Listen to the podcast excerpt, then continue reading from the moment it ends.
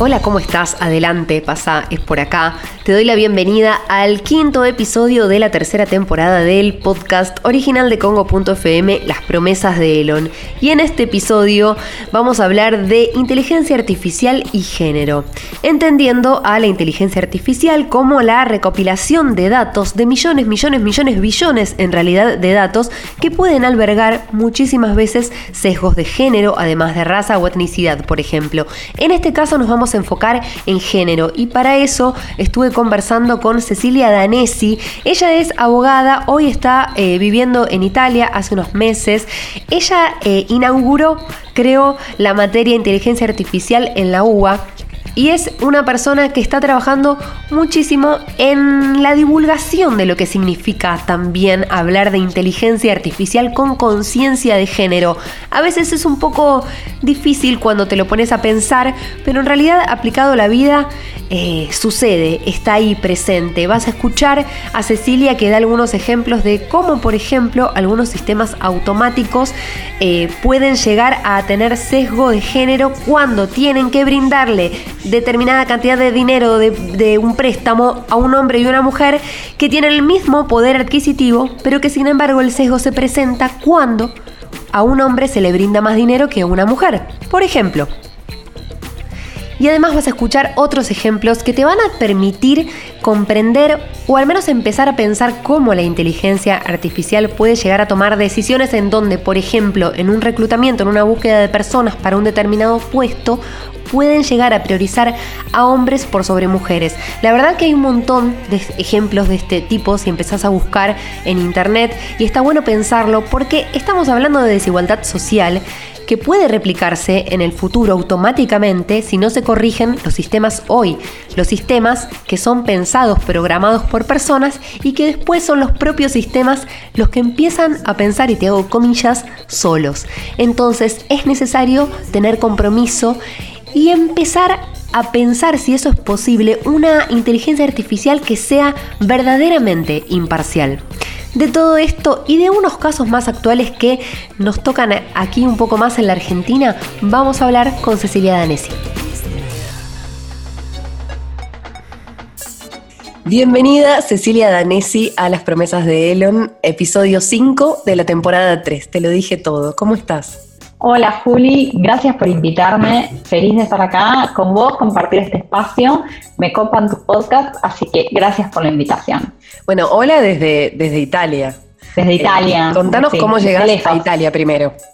Te cuento, eh, yo estoy acá haciendo un doctorado, que es un doctorado internacional entre las universidades de Perugia, de acá de Italia, y de Salamanca, en España. Y bueno, tengo, voy a vivir un poco acá y un poco en España, que es lo que, lo que está previsto en el plan del doctorado, así que por eso estoy viviendo acá ahora. Igual mi idea era, previo coronavirus, sí. seguido a Argentina por mi familia, mis amigos, por compromisos académicos, etcétera. Pero bueno, ahora está complicado eso. Bien, y, y, en realidad este episodio nos invita a hablar de inteligencia artificial y género, y te quiero hacer muchas preguntas. Pero antes también me interesa algo que es la gran noticia tuya, porque todos creo que primero te, han llamado en estos últimos meses, que es que llevaste eh, la inteligencia artificial como materia a la UBA, a la carrera de Derecho. Sí. Em, bueno, eh, ¿cómo fue este proceso? Me interesa saber si, si te costó hacerlo, qué tipo de burocracias hubo en el medio. Mira, eh, un poco costó porque, bueno, primero porque en el momento que yo abrí la materia no era como ahora que inteligencia artificial es el boom y está llegando no solo a, la a las universidades, sino que a todos lados. En aquel momento mucha gente cuando yo hablaba de, o decía, estoy haciendo una tesis en inteligencia artificial, me decían que estaba casi perdiendo el tiempo hablando de cosas que eran de futurología o de película y ah, que nunca iban a llegar a Argentina. Eh, mira, yo empecé con el tema poner en el 2016. Lo del programa de la materia fue un poco más adelante, pero poner en el 2016. No y no estaba el boom que hay ahora. Claro. Sí, no es tanto, no es tanto, pero, o sea, en el último año hubo un boom de la inteligencia artificial eh, general y un boom en el derecho también. Claro. Y nada, en ese momento em, tuve el apoyo incondicional de Sandra Biersbach, que es la titular de cátedra de la materia que yo di toda la vida en la facultad y que ella de momento cero me súper apoyó y me respaldó en todo. Una y pregunta, ¿cuál era la materia de toda la vida que vos diste en la...? De toda la vida, obligaciones civiles y comerciales, que es una ah, materia que está en el primer año de la carrera, en el segundo cuatrimestre, digamos, y es la materia que le llaman filtro, o sea, es la materia que todos los alumnos odian y le temen, porque es una materia muy pesada, con mucho contenido, eh, y además que, para que te des una idea, en muchas universidades, te diría casi todas menos en la UBA, es una materia anual. Nosotros la damos cuatrimestral, entonces es una cantidad de contenido terrible. Entonces esa materia es la que, o sea, yo ya cuando era alumna en la facultad empecé a ser ayudante de esa materia, ayudante alumna. Entonces desde ahí empecé y bueno, y después seguí dando clases. Y bueno, ella fue Sandra Abierta la que, me, la que me abrió las puertas y la que me ayudó y la que me respaldó en la universidad, porque en la, en la Universidad de Derecho, y creo que en las universidades en general, si no sos, o sea, como que al estar titular de cátedra, que es el cargo que tiene Sandra, es como que tenés mucho más peso para, para tomar iniciativas, para pedir cosas, etcétera. Eh, así que fue gracias a ella. Y bueno, después, la, digamos, el programa de la materia que yo tuve que presentar, tuve que pasar por distintos estadios, aprobaciones, departamentos, área académica, hasta llegar a que, a que la aprueben, digamos. Bien. ¿Y, y cuál, ahora hace cuánto que está la materia? Eh, del 2018. Dos años. Dos años. Ahora le estás dando, dictando a, distancia. Online, sí. En realidad, eh, mi idea del principio era, o sea, lo que yo quería era proponer, además de la materia, la educación virtual en la UBA, en la Facultad de Derecho, porque en la UBA existe, la Facultad de Ciencias Económicas tiene la carrera virtual de grado hace muchísimos años, o sea, son de avanzada en eso. Eh, yo quise proponerla en, mi materia y en la facultad. Ahora obviamente hay mucha más recepción y bueno, ahora es, una necesidad, ¿no? En, aquel momento, bueno, no, no se pudo y ahora, bueno, feliz porque, digamos, lo malo que tiene la pandemia, bueno, siempre ¿no? Eh, se aprende y, tiene cosas positivas hasta las peores crisis, y es que ahora eh, estamos haciendo todo virtual, así que la materia es bimestral y todo este bimestre lo di 100% virtual y bueno, la verdad que muy contenta de, estar implementando esto con el respaldo de la universidad, ¿no? ¿Y con qué temáticas nos podemos encontrar en el programa? Mira, eh, la idea de la, materia se llama Inteligencia Artificial y Derecho eh, y precisamente es un título muy amplio porque la materia es muy amplia. La materia hace a lo largo del programa un recorrido por las distintas ramas del ordenamiento jurídico, es decir, las distintas ramas del derecho penal, civil, laboral, comercial, etcétera. Entonces, lo que vamos haciendo a lo largo del programa con los alumnos es ir analizando las, cómo la inteligencia artificial impacta en distintas áreas del derecho. ¿sí? Y por otro lado, eh, también obviamente, qué pasa con la regulación de la inteligencia artificial, qué pasa con los sesgos, qué pasa con las cuestiones éticas, etcétera, pero o sea, hacemos un recorrido por todo. lo que yo hago mucho hincapié, que para mí es muy importante, es eh, esta es una materia de la última parte de la carrera, con lo cual ya los alumnos que llegan vienen con un bagaje, ya ha estudiado Derecho, entonces lo que para mí es muy importante es que cada alumno haga el estudio de la inteligencia artificial desde el área del derecho que más le gusta, o sea, ya a esta altura de, esa materia ya eligieron una orientación, que acá te hago un paréntesis, mi deseo y mi sueño es que en la Facultad de Derecho se abra una orientación de Derecho y Tecnología, o sea, para que los abogados se puedan formar y tengan una orientación, una especialidad en tecnología, como está en penal, en laboral, en civil, también haya en tecnología.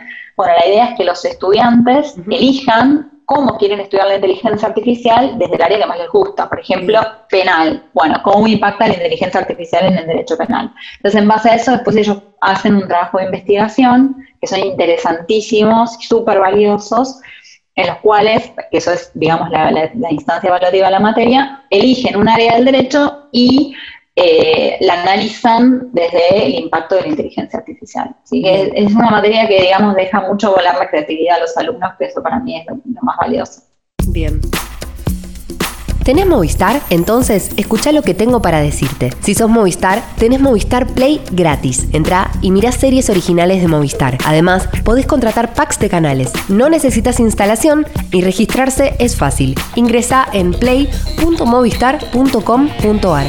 Los que somos Movistar, tenemos Movistar Play. Los que somos Movistar, tenemos más. Y Dani, pensaba en, el derecho a veces cuán anticuado puede ser. En realidad vos sos la especialista para decirme, ¿no? Eh, ¿cómo, ¿Cómo ha evolucionado pensando, por ejemplo, en casos de de grooming o de parejas que se separan y que muchas veces necesitas pruebas que son digitales y eh, digo, que si yo pienso en las leyes muchas veces son viejas y no tienen en cuenta toda la digitalización. ¿Cómo evolucionó eso en los últimos años? Mira, ah, lo primero que hay que decir es que el derecho, paradójicamente, tendría que ser de las disciplinas más dinámicas, pero en realidad es de los más eh, estáticos. De hecho, yo siempre a mis alumnos cuando terminan la materia les pido que me completen una encuesta para, para mejorar, ¿viste? para que me critiquen y para ver qué puntos a mejorar. Y un alumno una vez me puso algo que me quedó grabado, que es, con esta materia fue la primera vez que sentí que el derecho no es algo arcaico. ¿No? Ah, eh, sí, un amor. Y, y nada, el, punto es que eh, lo, lo que sucede es que estas, digamos, las regulaciones, ¿no? Eh, cuando se consiguen y cuando llegan, llegan tarde. O sea, el, derecho regula hechos sociales. Es normal que primero acontezcan los hechos y después el derecho regule. Lo que pasa es que al ser tan, tan tarde, tanto después, tenemos mucha etapa de transición y principalmente de incertidumbre jurídica, en la cual generalmente nosotros, los ciudadanos, las personas, el hombre de a pie que va a laburar todos los días y que usa nuevas aplicaciones o lo que fuere, es el, como el, entre comillas, el primero que se ve afectado. Em, yo siempre pongo el ejemplo de la ley de divorcio, ¿no? Cuando salió la ley de divorcio ya la gente hace años que se venía divorciando y que tenía la necesidad de esa ley. Otro ejemplo que pongo yo es la ley de aborto, ¿no? Yo tengo la esperanza que este año salga, pero en el, en el mientras tanto, ¿cuántas vidas se perdieron en el camino? Bueno, esa es la falla, ¿no? Que tiene el derecho que llega tarde. Puntualmente, en lo que pasa con la tecnología, o sea, el punto, por ejemplo, vos me, me, preguntabas por lo que es la prueba digital, ¿no? Más, imagínate hoy en día que con la situación de la pandemia, nuestra vida transcurre virtualmente y tenemos un ordenamiento jurídico que no está preparado, tribunales que no están preparados. Eh, por ejemplo, a, mí me pasaba en el juzgado que a veces nos traían prueba digital de, videos o cosas así y nosotros ni siquiera teníamos computadoras preparadas para poder verlo. Claro. Eh, y no solo eso, claro, y no solo eso, por ejemplo, nosotros en el Poder Judicial de la Nación teníamos bloqueados un montón de sitios a los cuales no podíamos entrar porque se supone que si vos entrabas, boludeabas y no trabajabas, ¿no? Claro. Siempre está esta idea de de, querer restringir al empleado, que para mí cuanto más restringís a una persona, peor efecto tiene y menos quiere hacer. Y por ejemplo, yo no podía entrar a Facebook, pero si yo tenía que hacer una sentencia y tenía que valorar una declaración de un testigo, lo primero que tengo que hacer es entrar a Facebook para ver si el testigo es amigo de la parte que está diciendo algo que le beneficia. Claro. Eso, o sea, hoy en día las redes sociales no, tienen únicamente un fin de paveo en las redes sociales. Son tus fuentes abiertas digitales. Lo que se llama así sería. Exactamente, sí, son fuentes de información y, todo. Entonces, eh, claro, entonces yo si quería entrar a Facebook tenía que llamar a los de informática para pedirle que me autoricen entrar a Facebook para ver si un testigo es amigo de la parte actora, o sea, de, de que había iniciado un juicio. Imagínate el tiempo. ¿Entendés? Eh, bueno, y así con un montón de cosas. Eh, lo mismo pasa con, los delitos digitales, es decir, hay algunas figuras jurídicas que están receptadas, eh, otras que no. El problema principalmente se da en el derecho penal porque el derecho penal requiere de una tipificación, es decir, de una regulación concreta para poder aplicar la ley penal. El derecho civil no, el derecho civil es más amplio, entonces no necesitamos que haya una, regulación concreta de un daño para que podamos dar una indemnización. Pero bueno, esta es la historia de siempre, ¿no? De, la tardanza del derecho del delay. Por eso es muy importante crear espacios académicos de debate, de diálogo, de construcción, eh, para alguna manera ir sembrando y cosechando este escenario para debatir estos temas y, para que se regulen, ¿no? entiendo. Y mm, respecto de género, yo cuando te conocí, una de las primeras cosas que vos me dijiste y me, y me quedó en la mente para siempre, y vamos a hacer un, episodio de un podcast sobre esto. Claro, que te gusta em, enfocar la inteligencia artificial desde, el género y me pareció muy interesante. Pensaba cómo los algoritmos de las redes sociales, de los buscadores, pueden tener sesgo, sesgo de género, eh, y pueden ejercer cierta violencia de género eh, que está programada, que ya viene in, de alguna manera. ¿Cómo lo pensás vos? ¿Desde, qué primer abordaje? Mira, el primer abordaje que se le tiene que dar eh, a la inteligencia artificial para ver los problemas de sesgo de género en particular y de diversidad en general, ¿no? Porque siempre somos los grupos minoritarios o más vulnerables los que sufrimos las consecuencias, ¿no? Por temas de discriminación de religión, de raza, etcétera, ¿no? O sea, género es, es, un aspecto, obviamente, uno muy dedicado a la sociedad, pero eh, hay montones, ¿no? Eh, el primer punto son los datos, porque los datos que nosotros utilizamos para, o sea, la inteligencia artificial, ¿cómo funciona? Tenemos un dataset, que es un conjunto de datos que es procesado por un algoritmo, que un algoritmo es una secuencia de pasos lógicos, y en base a eso es una predicción o un resultado. ¿no? Entonces, el ABC de inteligencia artificial es los datos. Si esos dos datos están sesgados, lógicamente los resultados van a estar sesgados. Es, es, como que yo hago una receta de comida con productos que están vencidos o en mal estado. La, torta me va a salir espantosa. Bueno, esto es igual, es igual. Entonces, eh, lo primero que tenemos que hacer es ver los datos. Entonces, y el, el problema de los datos y de estos sesgos, obviamente que yo digo, no es propio de la inteligencia artificial y no es solo una cuestión de datos. ¿Por qué? Porque si yo quiero recabar datos eh, no sesgados o representativos y confiables, tengo un problema que ya la sociedad está sesgada y hay datos que directamente no existen o no hay porque, por ejemplo, ¿no? el, ejemplo de Amazon había desarrollado un sistema de inteligencia artificial que calificaba los eh, currículum de aspirantes a puestos, determinados puestos jerárquicos o vinculados con la tecnología. Ese sistema se entrenó con los últimos 10 años de información de la compañía. ¿Qué pasaba? Discriminaba a las mujeres, es decir, siempre prefería a los hombres antes que las mujeres. ¿Por qué? Porque precisamente los últimos 10 años de la compañía habían sido todos hombres los que ocupaban los cargos jerárquicos y obviamente los que tenían mejores calificaciones, porque eran hombres la mayoría, ¿no? Ahora, ¿qué pasa? Tú decís, bueno, ¿cómo entreno un sistema y la idea es que tiene que ser representativo, entonces podemos decir un 50% de hombres y un 50% de mujeres. Pero ¿qué pasa? En la mayoría de las empresas, las mujeres no ocupan cargos jerárquicos. Claro. Entonces, ya tenemos el problema de que también es difícil conseguir datos que no estén sesgados porque vivimos en una sociedad sesgada donde la mujer tiene un rol secundario.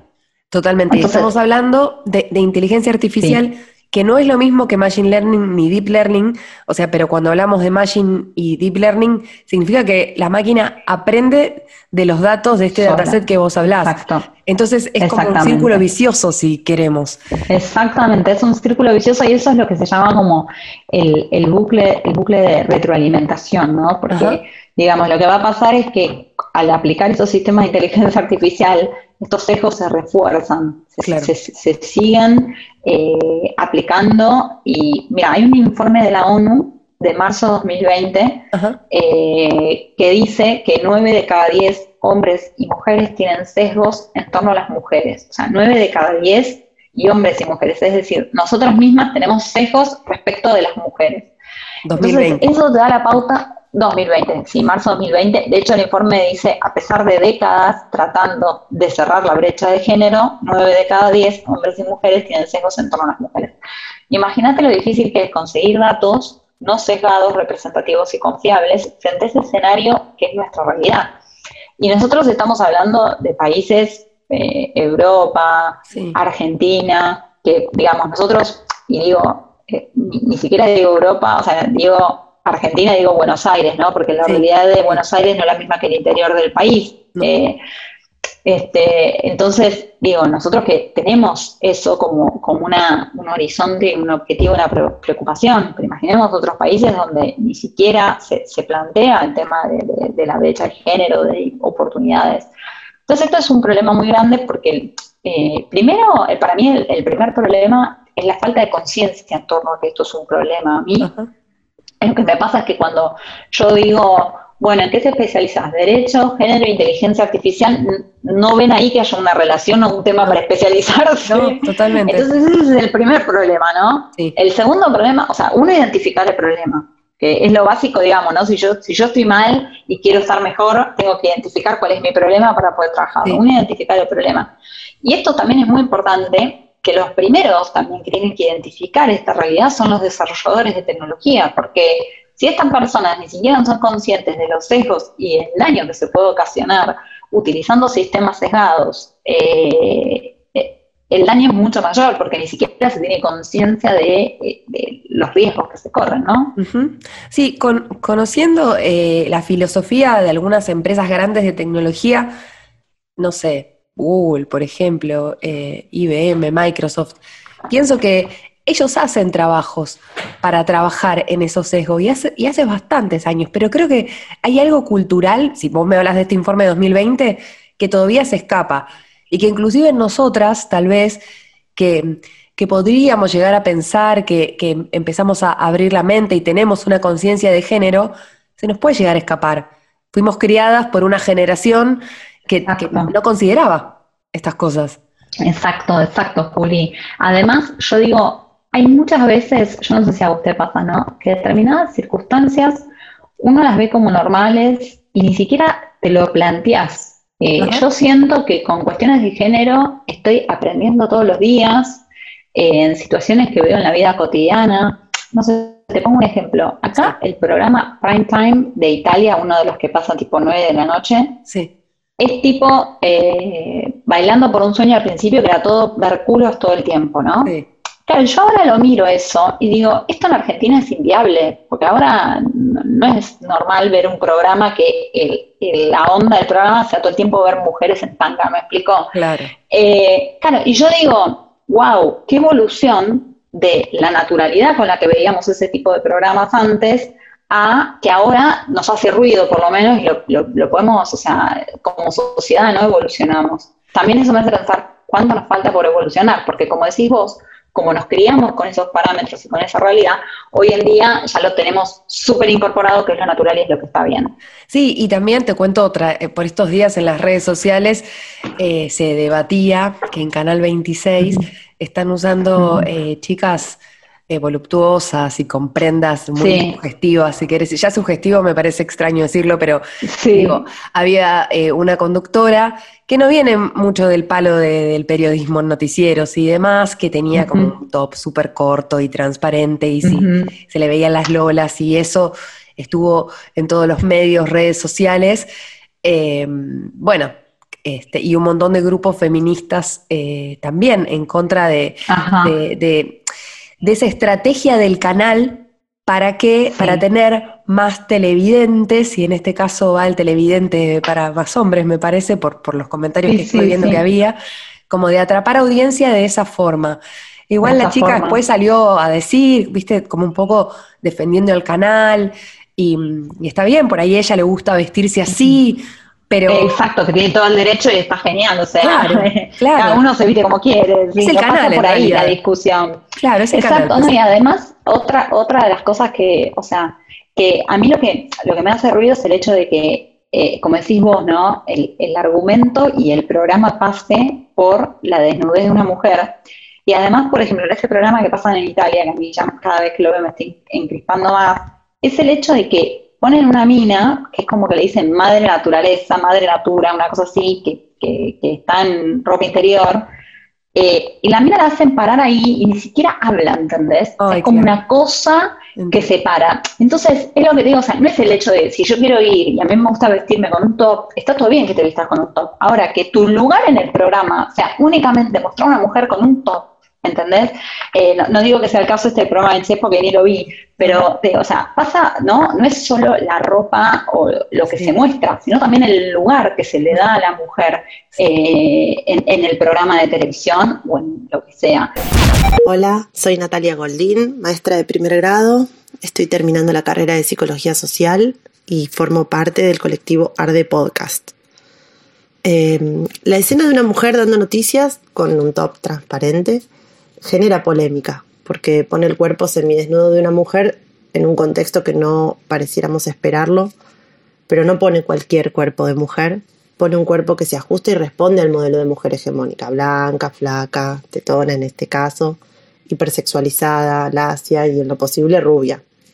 Desde los medios se proponen y se replican, se instalan estos modelos de cuerpos, que son los que venden y por lo tanto pareciera ser que son los que valen, tanto femeninos como masculinos, pero en general en los cuerpos de las mujeres en los que se depositan con más intensidad esa expectativa de venta.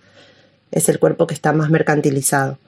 En estos cuerpos que venden pareciera que no hay lugar para otras identidades. Desde nuestro lugar no nos enfrentamos a esas mujeres que tienen cuerpos hegemónicos, sino que nos replanteamos y proponemos cuestionar el sistema que los impone como únicos. Por un lado, pensando cuántas nos identificamos realmente con ellas y también pensar cuántas identidades, cuántos cuerpos quedan por fuera.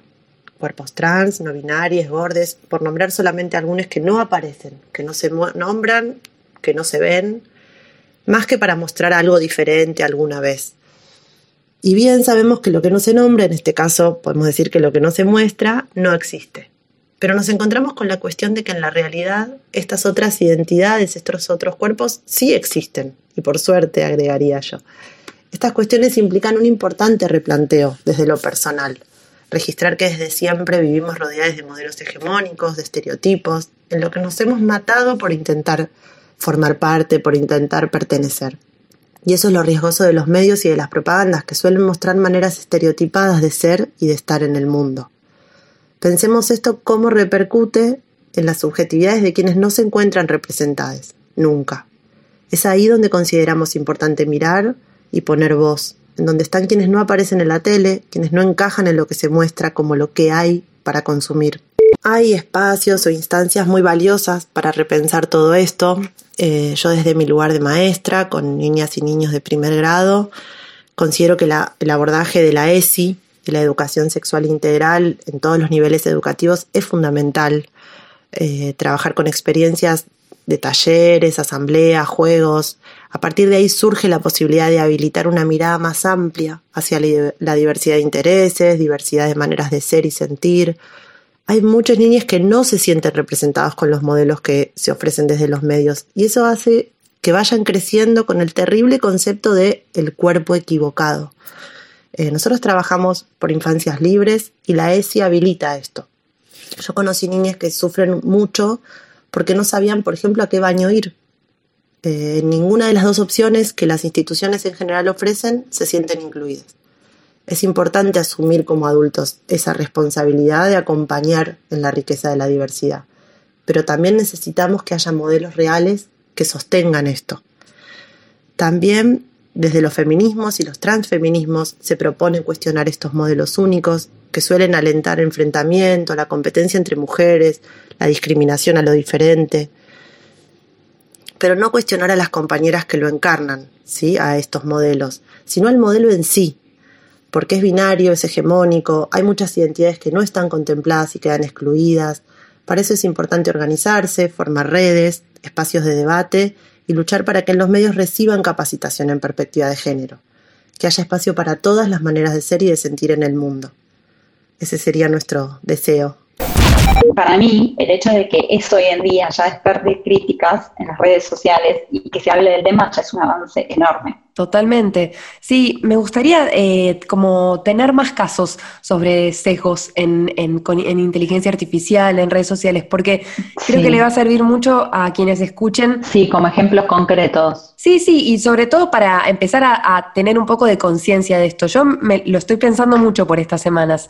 Em, viste que, bueno, con, el tema de, la crisis social en Estados Unidos, eh, viste que eh, muchas empresas levantan publicidad de, Facebook, de Twitter, y ayer Facebook en un comunicado salió a, decir que, bueno, que están trabajando con organizaciones sociales y que sus algoritmos pueden levantar directamente posteos o mensajes de, de racismo, de, odio. Yo estoy segura que, sí lo hacen porque son muy levantadores de, posteos, ¿viste? Y sobre todo, por ejemplo, en Instagram, donde es como un Disney total de, la vida.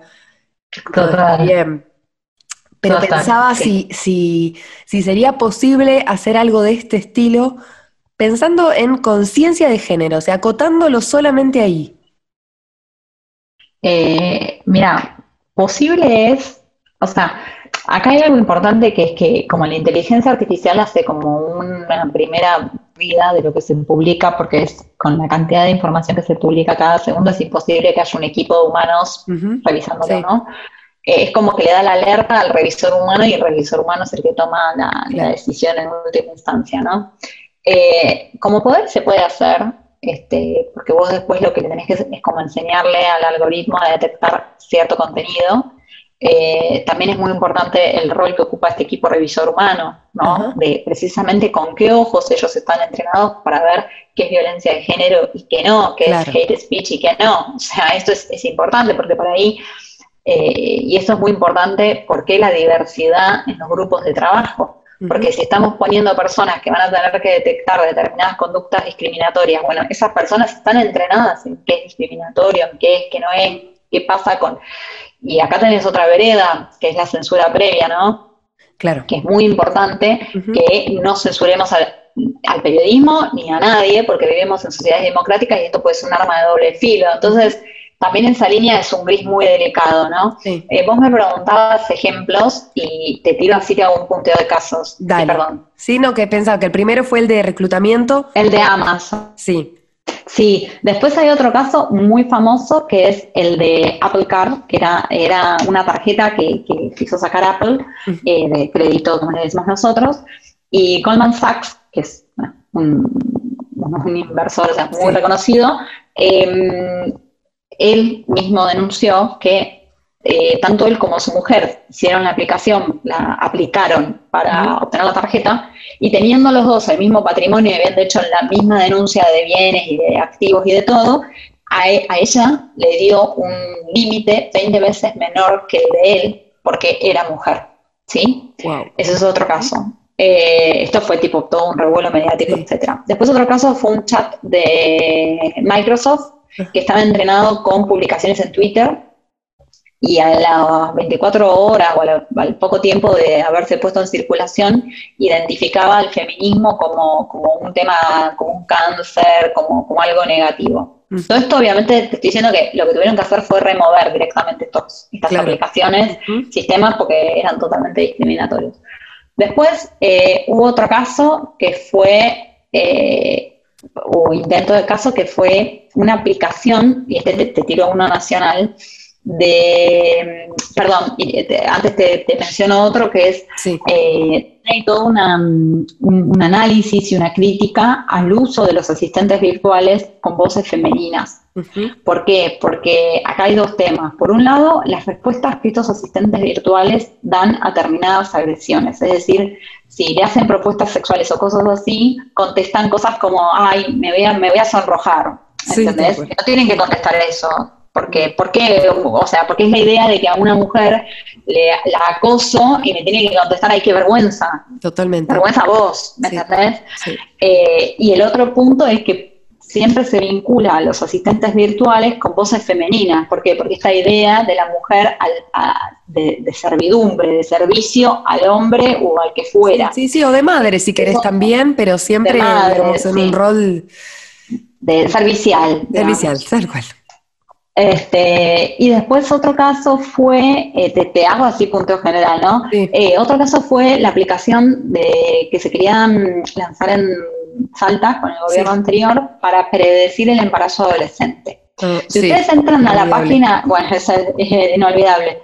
Eh, no, lo peor de todo era que la anunciaban como fuese una maravilla. Eh, eso es lo peor de todo. En cuanto, y para no extenderme con esto, en cuanto a cuestiones técnicas de ese sistema, si entran a la página del LIA, que es el Laboratorio de Inteligencia Artificial Aplicada de la Facultad, creo que de Ciencias Económicas o Exactas, ahora no me acuerdo, de la UBA, tiene un informe que, critica ¿no? Eh, cómo es este sistema, como los errores técnicos que tenía, más allá de, las... Eh, apreciaciones éticas que uno puede hacer. Y nada, en mi opinión ese sistema era que niñas y adolescentes, o sea, la primera crítica era que solo completaban esta encuesta que te arrojaba si eras de riesgo o no para quedar embarazada, solo la completaban mujeres, es decir, aparentemente el problema del el embarazo adolescente es solo de mujeres, o sea, las mujeres se embarazan solas.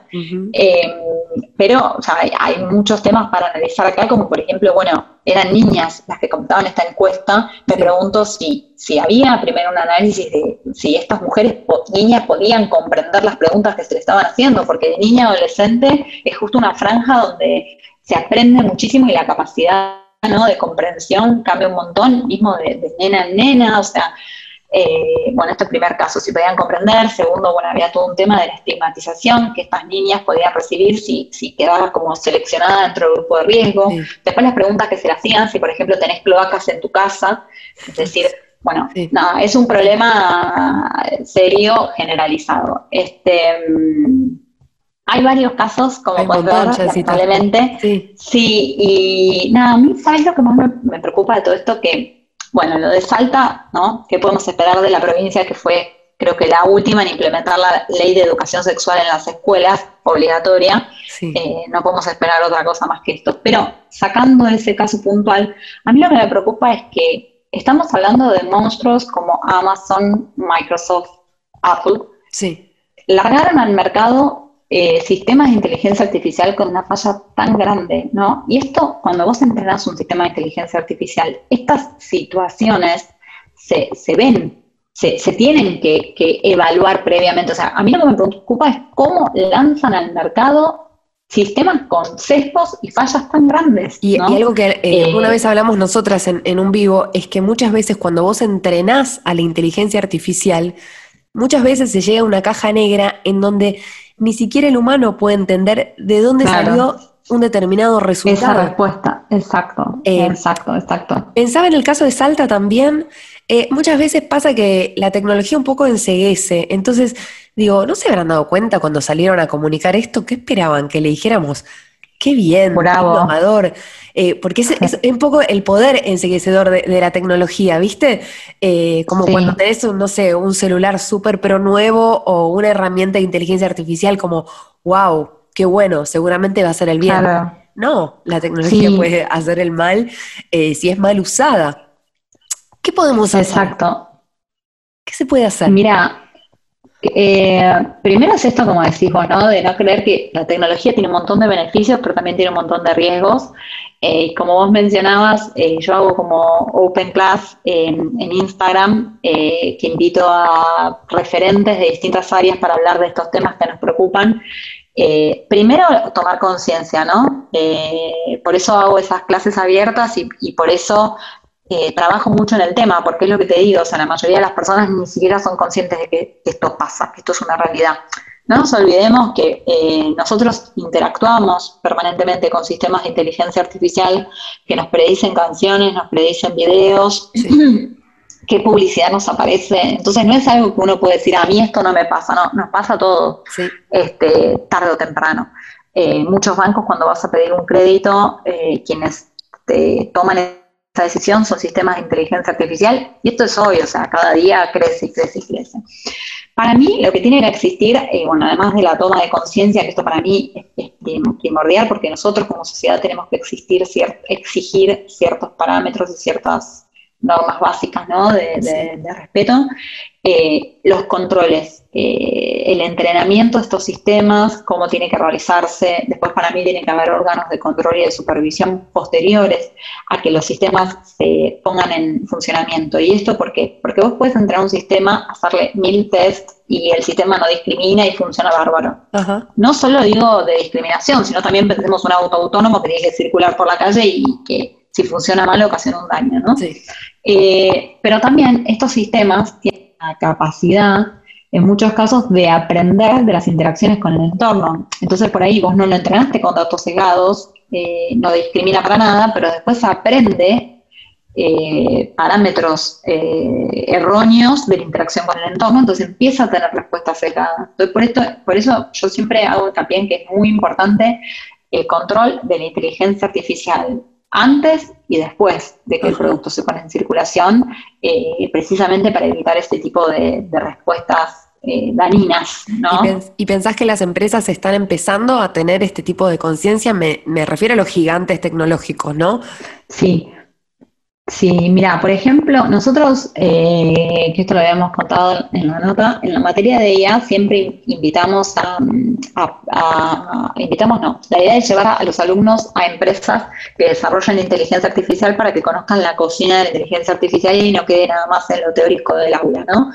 Y siempre vamos IBM y ellos, por ejemplo, este año lo hicimos virtual y, por ejemplo, este año le preguntamos esto y ellos tienen eh, como códigos y políticas y procedimientos del el uso de la inteligencia artificial bajo principios éticos. Ellos, por ejemplo, están haciendo. Em, también lo que habría que ver, no sé cómo es el caso puntual de IBM, pero bueno, lo que habría que ver también es eh, ya te digo, cómo están conformados estos equipos, qué principios toman como éticos, y acá es muy importante la diversidad, ¿no? Claro. Que no va solo por el género, el género es un aspecto de la diversidad, pero para poder detectar estas, estas conductas o estos eh, sesgos, tenemos que tener una, una, abertura muy amplia, muy inclusiva, eh, de mujeres, de personas con otras religiones, de personas con otras orientaciones sexuales distintas a la mía, etcétera, etcétera, etcétera. Entonces esto es, importantísimo trabajar en equipos eh, conformados. Vos hablas de IBM y conozco otros casos eh, similares que, que, también, este, digamos, están trabajando hace bastante tiempo. El tema es que me parece que debería haber como una policía de la inteligencia, no sé si la palabra es policía, pero no, un monitoreo De, la aplicación de la inteligencia artificial dentro de estas empresas de tecnología. Sí, de hecho, mira, en enero eh, participé de la primera cumbre latinoamericana de inteligencia artificial que se, realizó en el MIT y yo estaba, yo coordiné la comisión de regulación y ética que coordinamos junto con Mateo Salvato también la de educación. Y mm, ahí, por ejemplo, salió como propuesta, hicimos una serie de propuestas que se van a, publicar, eh, crear una, como un comité ético, o, o sea, está esta idea y yo con, con, mis alumnos en la clase lo trabajo mucho, ¿no? ¿Qué solución? Bueno, por ahí es necesario crear un comité o un organismo de control eh, que revise, ¿no? que esté permanentemente analizando estos sistemas. Porque así como hay, no sé, por poner un ejemplo pago, ¿no? O, eh, personas que controlan las habilitaciones de los negocios eh, o que controlan, no sé, determinados funcionamientos, empresas, actividades, bueno, también yo creo súper pertinente crear un órgano de control de sistemas de inteligencia artificial, ¿no? Porque tiene una injerencia directa en los derechos de las personas. Sí, sí, tiene mucho sentido y, más ahora, durante la pandemia, ¿no? Que nos damos cuenta que, la tecnología puede jugar a nuestro favor, eh, que es súper necesaria, que, que muchas personas han aprendido un montón sobre el uso de herramientas y demás. Bueno, es como, el, me parece que es el paso siguiente tendría mucho sentido. Exacto. Es un placer hablar con vos, siempre. No, Juli. Eh, es un placer. Y contanos eso, ¿cómo te podemos encontrar? Eh, ¿Cómo te podemos seguir eh, leyendo, escuchando? Porque es muy interesante. Gracias. Mira, yo estoy muy activa en Instagram, que mi Instagram es Cecilia Danesi, súper fácil. Y mm, ahí, bueno, hago las Open Class una vez por semana. Este, subo material, eh, congresos que participo, charlas, etcétera. Después en LinkedIn, Cecilia Celeste Danesi. Facebook lo tengo, la verdad, que muy abandonado porque no doy abasto eh, con, con, las dos. Y estoy ahora terminando de armar el sitio web, mi sitio web, que es Cecilia Danesi. Este, mi idea ahí porque siempre me escriben pidiéndome tipo material, libros, qué curso puedo hacer, qué hago, qué esto, qué mirar, qué no. entonces la idea es condensar ahí todo para que, la gente tenga un lugar, un repertorio donde buscar información. Así que también los invito al sitio web. Y yo estoy realizando un proyecto que se llama DIAC, eh, que bueno, está muy eh, embrionario, como se dice, pero bueno, DIAC es Derecho, Inteligencia Artificial y Género, y precisamente, bueno, la idea es vincular estas tres áreas y dar herramientas y todo, así que, bueno, también estoy desarrollando un trabajo que va a haber mucha información en el sitio web. Bien, perfecto. Bueno, un placer. Eh, tiraste mucha data y mucha información. En, esta entrevista, así que muchas gracias por eso, por compartirlo. No, por favor, sí, la verdad que es clave poder compartir la información y todo para, para poder juntos como sociedad, ¿no? Una sociedad empoderada, empoderada es lo que nos va a dar las herramientas para, para tomar decisiones, ¿no? Yo digo, tomar decisiones conscientes tenemos que estar bien informados y saber qué es lo que estamos decidiendo y qué no. Así que eh, eso es clave. Así que, Juli, yo te agradezco muchísimo por este espacio eh, y por todas las oportunidades y las puertas que me abriste, eh, precisamente porque gracias a nota Infobae, como vos sabés, se me abrieron un montón de puertas, así que eternamente agradecida y siempre a tu disposición. Y nada, feliz de compartir este podcast acá que es súper interesante, así que gracias por la invitación. Gracias, Ceci. Y así termina otro episodio de Las promesas de Elon. Espero que lo hayas disfrutado, que te haya interesado y si tenés más preguntas o comentarios, lo que quieras hacer, ya sabes, yo soy Juli Chulkin, arroba Chulkinet. Me encontrás en todas las redes sociales y podés contarme ahí lo que te pase con este episodio u otros. Quien edita este podcast es Martín Mesuti y hoy voy a decir bien el arroba porque yo ya estoy diciendo que es un poco complicado su usuario. Y me parece que no es tan complicado, creo que la compliqué un poco yo. Entonces, anoten M Mesuti doble S T. M Mesuti doble S T. Aguante Martín Mesuti que le da muchísima magia a este podcast original de Congo.fm arroba escucho Congo. Nos encontramos por supuesto en otro episodio.